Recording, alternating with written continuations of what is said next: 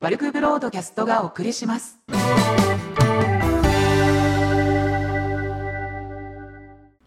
えー、皆さん、お久しぶりです。えー、びっくりするほど更新しないんですよね。なんでか忘れるからなんです。えー、まあ、あと、話したいことっていうのはいっぱいあるんですけど、なんか小難しいような内容とか、誰かが聞、誰か聞いてもまあ、なんだこれ、なんだこの話って感じになっちゃうのが多いので、なかなかですね、えー、億劫になっております。まずはですね、まあ、生きてますよっていうこともあるので、それための生存確認っていう形で、えー、まず入れます。えー生きてますと。えー、でも先週ですね、ちょっとあの、炎天下のところにずっといまして、えー、前腕ですね。えー、皮がもうずるむけになっております。うん。前腕、えー、肘から手首にかけてですね、もう汚らしい感じですね。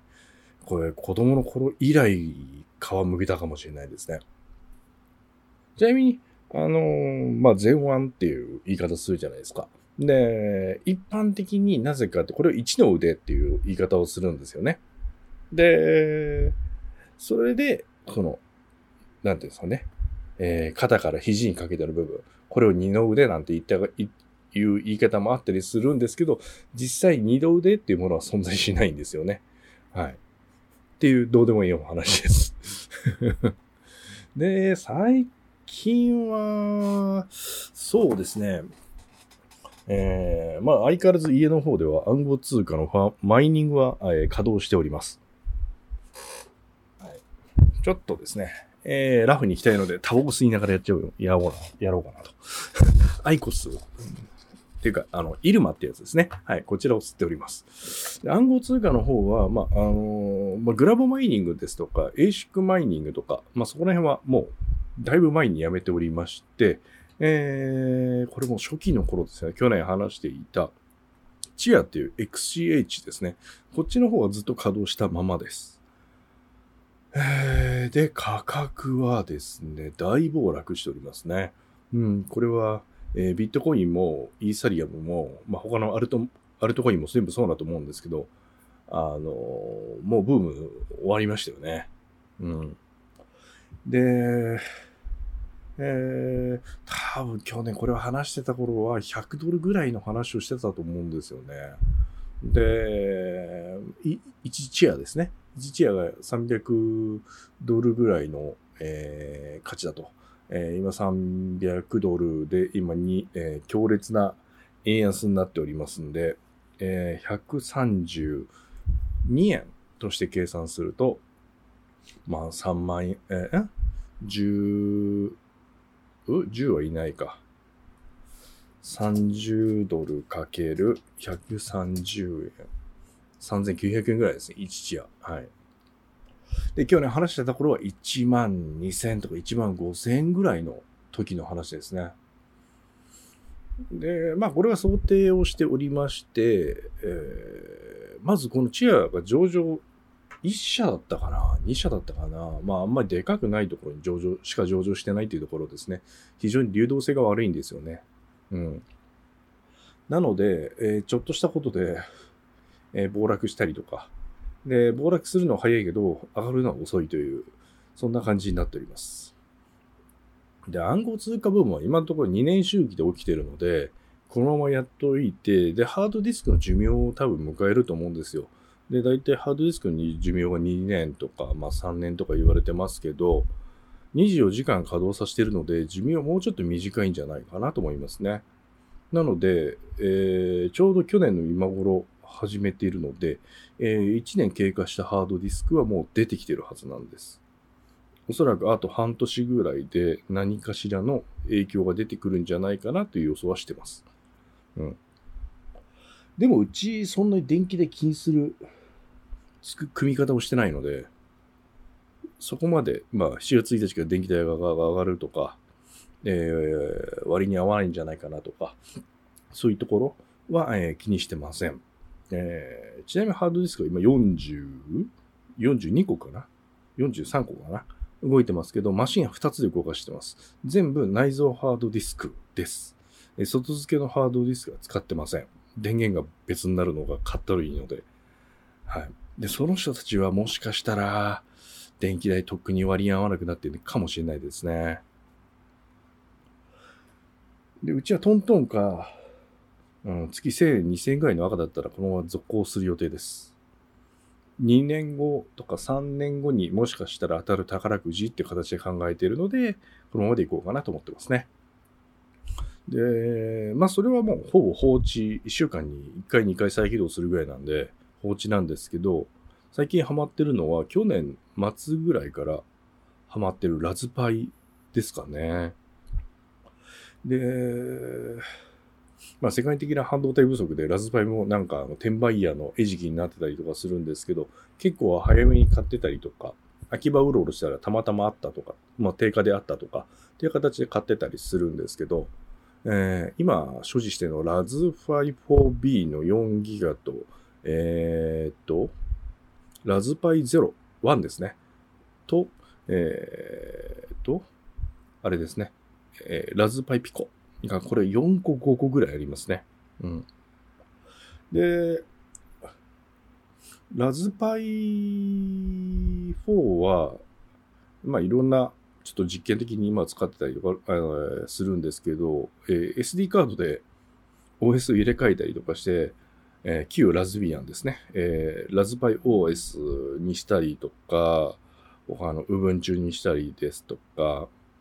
えーあとリカルボックスとか入れたりとかしてます。はい、手動デュアルブートです。その時に起動したい OS を、S、マイクロ SD に入れて起動させてます。で、えーラズパイ0に関しては、これに関してはもう Recalbox のみがずっと入ってて、何をやってるのかって。法的には結構グレーゾーンなんですけど、エミュレート、エミュレート OS、Linux ベースのエミュレーターの OS なんですよね。で、まあファミコンから、まあ、表記的には NES ですね。Nintendo Electric System だったかな。NES とかスーパー NES とか、はい、メガドラ、メガドラもジェネシスって向こうでは名前でしたよね。はい。そういったものが入って、えーちにあるファミコンを、えー吸い出して、えーまあ、アマゾンで調べるとわかるんですけど、えーゲームボーイの入れ物があるんですよ。そこにラズパイを入れて、電池入れて動かして、えー遊んでます。電車の中で遊んでます。で、もう権利が切れてしまったので、実際は白なんですけど、なんか負い目は若干あります。でも、うちにあるファミコンソフト、スーファミとかメガドラとか、それを吸い出しているので、個人で楽しんでる分というところでは、基本的にセーフではないかなという感じですね。で、電車の中で、みんなスマホゲームとかで遊んでるんですけど、僕だけ、あれですね、ゲームボーイの側で遊んでるんで、違和感はすごいですね。で、まあ自分の世代とか、まあもうちょっと上とか、もうちょっと下ぐらいの人はゲームボーイの初代の、ゲあ、ちなみに初代、側は初代ですね。あの白いやつ、白くてでかいやつです。なんですけど、ボタンが4つあったりとか、LR があったりとか、よーく見れば、あゲームボーイじゃないってわかるんですけど、あれですね、電車の中で、な僕はスマホゲームがあんまり好きじゃないんで、面白くないゲームをやってるなとか、こんなん課金だけする目的のゲームじゃダメだよなとか思いながら、まあ横でくるくるランドとか、えーメガドラのレンタヒーローをやってたりとか、マザー2とかやってたりとか します。うん。やっぱりレベル上げとか電車の中最高にいいですね。うん、去年ちょっと通勤時間が非常に長い時があったので、ずーっとゲームボーイやってました。で、そのゲームボーイも、ちょっと改造してリチウムイオン電池にして、電池じゃなく炭酸電池、まあ3本で駆動してますけど、リチウムイオン電池で充電式にしてやろうかな、ということもちょっと今考えてます。で、あとはラズパイピコに関しては、最近 LED テープ結構安くなってきたので、LED テープで遊んでますね。うん。あの、RGB の、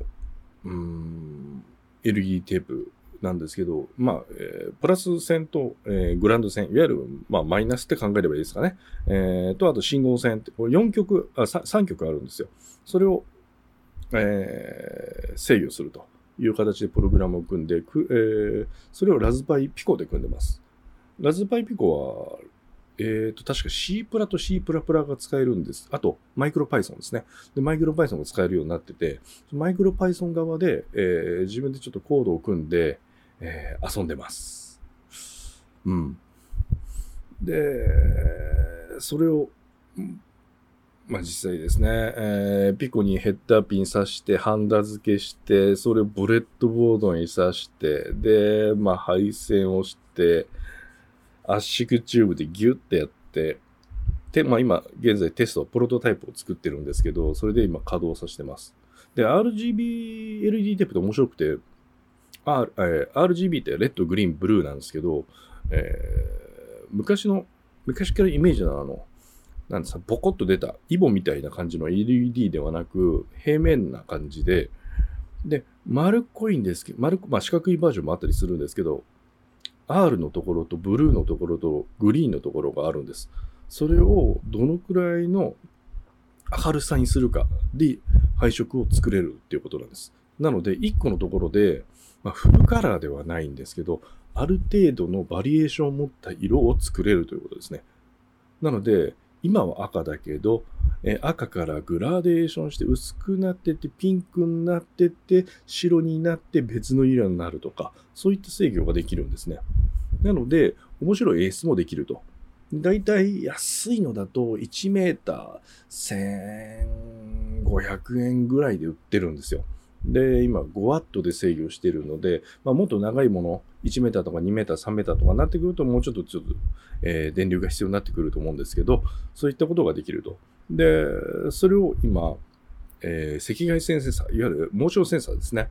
人感センサーで、えーそこを通ったら光るという形になっております。それを作ってるんですね。作ってるっていうかできちゃったんですけど、えーこれで何をしたかったかとか言いますと、